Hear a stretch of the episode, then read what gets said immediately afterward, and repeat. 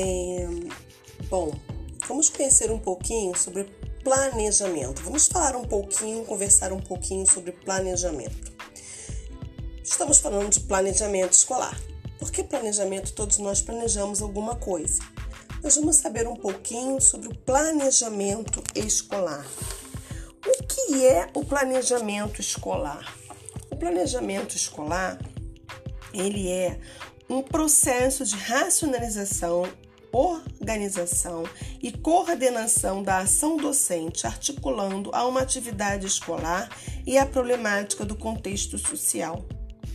É uma atividade de reflexão acerca das nossas ações e opções. Então, o planejamento é algo que é feito com articulado, é racional. Eu penso no que eu estou fazendo, eu penso como eu vou fazer, eu penso quais os elementos que eu vou colocar neste planejamento, o que eu vou usar neste planejamento, o que eu tenho de recurso para poder alcançar o meu objetivo neste planejamento. E qual é, para que serve ele? Qual é a função do planejamento? Existem algumas eu quero elencar uma só, porque das que vocês vão ver no texto existem mais. Assegurar a unidade, a coerência do trabalho docente, uma vez que torna possível interrelacionar no plano os elementos que compõem o processo de ensino, os objetivos, para que ensinar, os conteúdos, o que ensinar, os alunos e suas possibilidades, a quem ensinar, os métodos e as técnicas, como ensinar, a avaliação que intimamente relacionada aos demais. Então, para que serve? Uma das funções dele é isso, assegurar a unidade. Se eu planejei alguma coisa, e se falando de plano de aula, em que eu articulo, em que eu penso, é para que que está sendo aquela função? Para que que ele serve? Ele serve para isso. E o, cara, o planejamento ele também tem algumas características e das características, ele tem uma ordem sequencial, ele é alinhado aos objetivos, ele é alinhado aos conteúdos, ele tem que ter clareza no planejamento, ele precisa ter objetividade, ele precisa ser coerente, ele precisa ser flexível esse planejamento. Né? Então são características do planejamento que praticamente quando eu penso num plano de aula, quando eu vou pensar num plano de curso, também fazem parte, porque são planejamentos. E por que, que eu citei o nome de plano de aula e plano de curso? Porque existem alguns tipos de planejamento. E eu vou elencar três tipos que nós vamos estar abordando para que vocês possam compreender.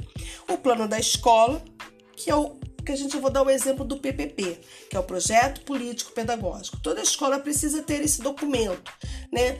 Que é um documento em que é elaborado pelos professores, é elaborado pela a comunidade, junto com os professores, é um projeto político pedagógico. Qual é o projeto da escola? Né? O que, que a escola tem como missão, o que, que a escola tem como é, objetivo, o que, que a escola tem como valores. Né? Isso faz parte do projeto político-pedagógico, é um documento mas, macro, digamos assim. Né? Isso é um tipo de planejamento, que é o plano da escola. Eu tenho o um plano de ensino ou o plano de curso. O que, que é isso? É o plano de determinada matéria. Então, qual é o plano de ensino da matéria de matemática? Qual é o plano de ensino ou plano de curso da matéria de português? O que, que vai ser estudado ao longo do ano sobre essa matéria? Isso é o plano de curso. E eu vou é, dividir com vocês um modelo para vocês poderem conhecer o que é um plano de curso. E por fim, um plano de aula. O plano de aula é aquilo que eu vou dar naquele dia para os meus alunos. Então, tanto o plano de curso, quanto que o, o, o, PPP, quanto o plano de aula, eles precisam ter uma ordem sequencial, eles precisam ter clareza, eles precisam ter objetividade, eles precisam ter é, é, justificativa, eles precisam é, ter, é, ser coerente, né? Não adianta eu articular um plano que não é coerente com o local que eu dou, da minha escola ou com os meus alunos. Não vai ser funcional para assegurar a unidade.